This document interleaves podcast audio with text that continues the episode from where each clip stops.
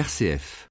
Suite à l'affaire de suspicion d'espionnage entre la Chine et les États-Unis, dans sa rubrique Explorateur numérique, Olivier Pavie, chef d'entreprise, consultant, formateur, journaliste et écrivain dans le numérique, nous propose aujourd'hui de regarder le numérique d'une autre façon et plus précisément comme une arme stratégique dans le cadre de la guerre économique qui se livre de plus en plus sur toute notre planète.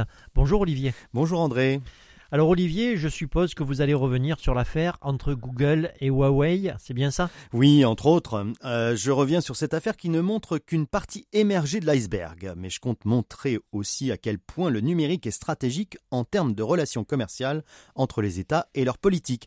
L'affaire Huawei euh, menée initialement par l'administration Trump, a fait cesser les relations commerciales entre Google et Huawei, ce qui a forcé le fabricant chinois de téléphones à trouver une autre option pour remplacer le système Android qui équipe ses téléphones. Le chinois va développer son propre système. Bon, ça c'est une première chose. Ce qui, dit en passant, n'est pas une mince affaire. Mais le plus important n'est pas cela. Là où ça va très loin, c'est que l'interdiction de travailler avec le chinois est imposée à toutes les sociétés américaines ainsi qu'à toute société internationale qui utilise plus de 25% de technologie américaine. Et c'est à ce point, Olivier? Ah Oui, et à tel point que Donald Trump, de passage au Royaume-Uni, essaye de pousser la société ARM Holdings à cesser de travailler avec Huawei. Alors, il faut savoir que cette compagnie anglaise, elle est anglaise, hein, détient les brevets sur les processeurs ARM qui équipent 99% des smartphones. Et on peut ajouter qu'elle appartient à 75% au japonais SoftBank. Bref, avec un coup comme ça, le chinois pourrait tout simplement disparaître.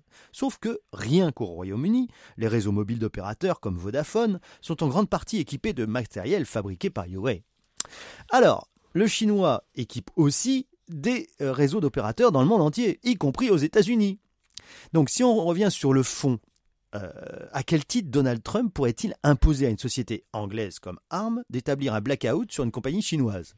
Il tente de jouer la carte psychologique pour renforcer sa bonne entente, entre guillemets, avec la couronne d'Angleterre, et euh, elle, euh, cette couronne n'a pas du tout l'intention de réserver un mauvais sort à Huawei. Alors en fait, l'affaire n'est pas si simple. Bah, en effet, c'est le moins qu'on puisse dire. Cette affaire Huawei est un exemple, mais il y en a d'autres encore plus stratégiques auxquels on ne pense pas forcément du premier coup, et qui pourtant semblent évidents. Cette hégémonie américaine sur les technologies et surtout cette menace qui pèse d'autant plus avec l'administration Trump euh, de se voir imposer des représailles d'une manière ou d'une autre permet aussi aux concurrents de se trouver des marchés sérieux. C'est le cas de la France hein, euh, qui arrive depuis longtemps à vendre des avions, des hélicoptères, des armes, des satellites qui utilisent le numérique sans qu'il y ait forcément de programmes informatiques dans lesquels les Américains aient le moindre parcelle de propriété intellectuelle. Hein.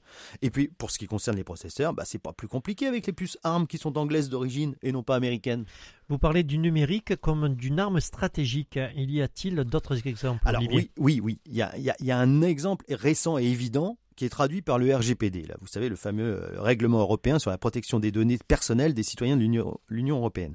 Pourquoi un tel règlement? Parce que l'hégémonie américaine impose ses lois et qu'elle permettait aux États-Unis de pouvoir se servir de toutes les données personnelle ou pas d'ailleurs, euh, qu'elle voulait partout où il y a des sociétés américaines implantées dans le monde. Le RGPD a permis de prendre conscience de la valeur des données personnelles et oblige toutes les sociétés, associations, professions libérales, auto-entrepreneurs, artisans et autres professionnels de prendre soin euh, des données personnelles qu'elles détiennent.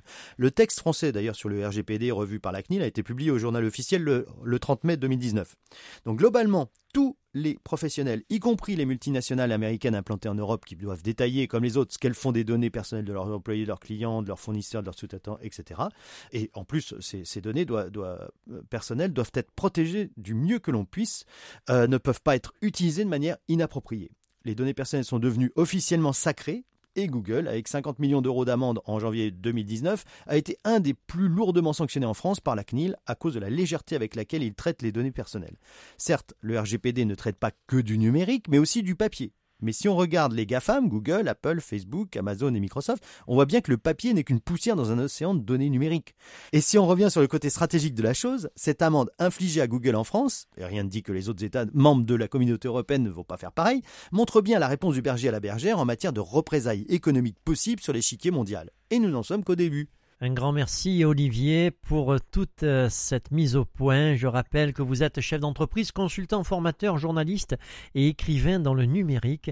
Et si on veut en savoir un peu plus sur votre activité, le plus simple c'est de consulter votre site internet www.valorconseil-paca.com. Merci Olivier et puis à la semaine prochaine. Au revoir.